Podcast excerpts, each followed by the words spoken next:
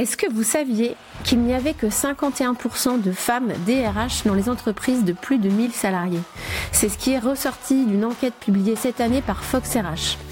C'est assez surprenant quand on sait que la fonction RH compte environ 80% de femmes. Donc aujourd'hui, dans cette vidéo, j'aimerais essayer de comprendre pourquoi il y a si peu de femmes au poste de DRH alors que la fonction est très féminisée. Alors, pour traiter cette question, j'ai invité Marie Thieffry qui est actuellement DRH chez Nickel et qui va nous partager un peu son expérience et sa vision sur cette question.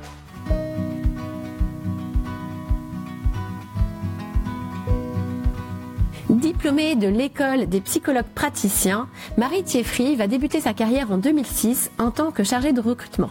Elle va ensuite évoluer vers des postes de chef de projet RH et chargée de relations sociales. Elle va rejoindre le groupe Nickel en 2019 en tant que responsable RH. Marie Thieffry est promue directrice des ressources humaines de la FinTech Nickel en 2021. Moi, c'est Julie du cabinet Essentiel. Je suis coach professionnel accrédité ICF et praticienne Soul Coaching certifiée. J'accompagne les personnes hypersensibles et les femmes RH à prendre confiance en elles et à se sentir bien dans leur vie pro et perso. Bonjour Marie et merci d'avoir accepté de partager ta vision et ton expérience sur ce sujet. À ton avis, pourquoi il y a si peu de femmes au poste de DRH alors qu'elles sont si nombreuses dans la fonction? Bonjour Julie et merci beaucoup euh, de m'interroger pour ce sujet. Euh, je commencerai par une note positive. Déjà, c'est que la fonction RH est quasiment systématiquement toujours représentée au niveau des comités de direction. Et la deuxième, c'est que 50% sont des femmes. On peut maintenant s'interroger légitimement sur la faible représentativité des femmes versus le nombre de collaboratrices dans cette filière, parce que tu évoqué 80% de, collaboratrices au sein la filière RH. Et à ça, j'aimerais répondre peut-être par deux axes, deux axes d'analyse. Le premier, c'est tout simplement les femmes au poste de direction, puisqu'avant d'être un, poste RH, c'est avant tout un poste de direction. Et donc là, on a énormément d'études hein, de sociologie, de management, qui mettent en avant à quel point pour euh, les femmes, ça peut être des fois plus compliqué, soit de lever la main, soit d'avoir des sponsors, soit des rôles modèles, soit tout simplement l'envie euh, de ce type de fonction. Et je pense que c'est un axe important dans, l'étude et ça pourrait même faire l'objet d'une vidéo en tant que telle. Pour moi, le deuxième axe, c'est aussi euh, les différentes matières au sein de la filière RH. Je dirais spontanément qu'il y a des matières au sein de la filière RH où il y a plus de femmes, l'administration du personnel, la formation, le développement RH, euh, et qu'il y a d'autres matières où il y a une représentation d'hommes plus importante, notamment contrôle de gestion, le compte PNBM et les relations sociales.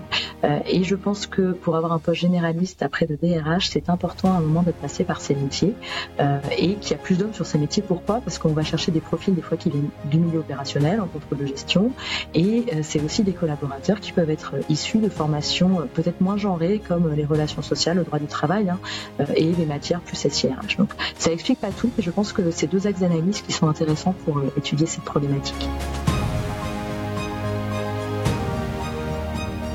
À ton avis, qu'est-ce qui pourrait aider les femmes RH à oser prendre des postes de DRH Qu'est-ce qui pourrait aider les femmes RH à oser prendre des postes de DRH bah Moi, je pense beaucoup au parcours généraliste. Je pense que si on pouvait faire plus de mobilité d'une matière RH à une autre, ce serait un, réel bénéfice euh, pour la filière et puis après pour occuper ce type de poste. Le deuxième élément, c'est peut-être les dispositifs de, développement de, parcours de carrière. La RH passe beaucoup de temps à accompagner euh, les talents dans les métiers opérationnels, le leadership au féminin, euh, développer aussi la prise de parole en public, les hackathons pour les autres.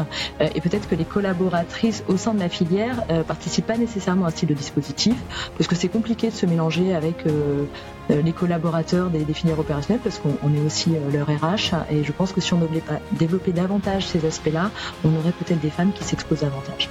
Ensuite, il y a, y a, un point, et ça vaudrait le coup de, de creuser davantage sur les sujets d'analyse, mais peut-être que la, le sujet de la compétition professionnelle dans des environnements féminins, ou majoritairement féminins, a aussi sa complexité, et ça serait intéressant justement de, de réfléchir à comment les femmes se positionnent les unes par rapport aux autres aussi pour prendre ben, des fois le management d'une équipe dont elles sont déjà collaboratrices. Euh, peut-être que c'est des sujets qui sont plus évidents dans un environnement masculin. Lorsqu'on t'a proposé le poste de DRH, tu as hésité. Est-ce que tu peux nous dire pourquoi? Et qu'est-ce qui t'a donné finalement envie d'accepter? Le poste m'a été proposé il y a deux ans, donc j'avais un parcours euh, très généraliste. J'avais fait du recrutement, j'avais fait du contrôle de gestion sociale et beaucoup de relations sociales aussi. C'est une matière que je pense très importante pour occuper un poste de DRH. Euh, et donc avec ce parcours généraliste, on m'a proposé le, poste de DRH. Euh, sur le coup, j'ai hésité, j'étais presque au point de refuser pour une raison assez simple. J'avais un projet personnel de grossesse et ça me semblait incompatible en termes de calendrier personnel et surtout vraiment j'avais l'intuition que ce serait un poste qui me prendrait beaucoup trop de temps versus les, priorités familiales que je pouvais avoir. Euh, j'ai eu énormément de chance à l'époque d'avoir un manager qui a entendu toutes mes réserves sans remettre en question les compétences. Euh, il m'a rassuré sur euh, bah, le fait que c'était des postes avec en effet énormément d'investissement, hein, ça, c'est sûr, mais qui permettaient aussi d'avoir un réel épanouissement qu'on rapporte après dans la, sphère personnelle, qui avait des moyens financiers hein, forcément supplémentaires du fait de la promotion qui permettait aussi de trouver peut-être un équilibre entre les temps de vie euh, il a aussi beaucoup insisté sur le fait que la grossesse c'était une absence qui était euh, anticipée, qui était pour des bonnes raisons, qui était euh, justement ponctuelle, qu'on revenait après, qu'on gérait l'intérim, que le congé maternité à une durée en France de quelques mois et que, que cette période pouvait être absorbée par, l'équipe et par le comité de direction en tant que tel. Donc j'ai accepté la proposition et, en conscience et sans regret. Et quel conseil tu donnerais aux femmes RH justement qui hésitent à prendre un poste de DRH Je pense que si vous avez des compétences robustes, que vous avez un parcours que vous avez pu développer soit de façon très généraliste, soit au contraire avec une expertise spécifique, que vous avez une forte capacité de travail et d'engagement et surtout que vous vous reconnaissez dans les valeurs portées par la direction et l'organisation dans laquelle vous êtes, euh, levez la main, euh, faites-vous connaître, euh, préparez votre projet et puis si on vous propose le rôle, allez-y, vous y trouverez beaucoup de satisfaction. Voilà, nous avons terminé pour cette vidéo. Je remercie encore Marie d'avoir partagé sa vision, son expérience sur ce sujet. J'espère vraiment que cette vidéo va vous aider. Je vais vous mettre aussi le lien vers son profil LinkedIn en description de cette vidéo. Et si vous manquez de confiance en vous, euh, je peux vous accompagner via mon programme Osez vous révéler. Donc n'hésitez pas à prendre rendez-vous. Je vous mets aussi le lien en description de cette vidéo. Euh, vous pouvez aussi me suivre sur les réseaux sociaux, Instagram, Facebook et LinkedIn. Je vous souhaite une très belle semaine et je vous dis à bientôt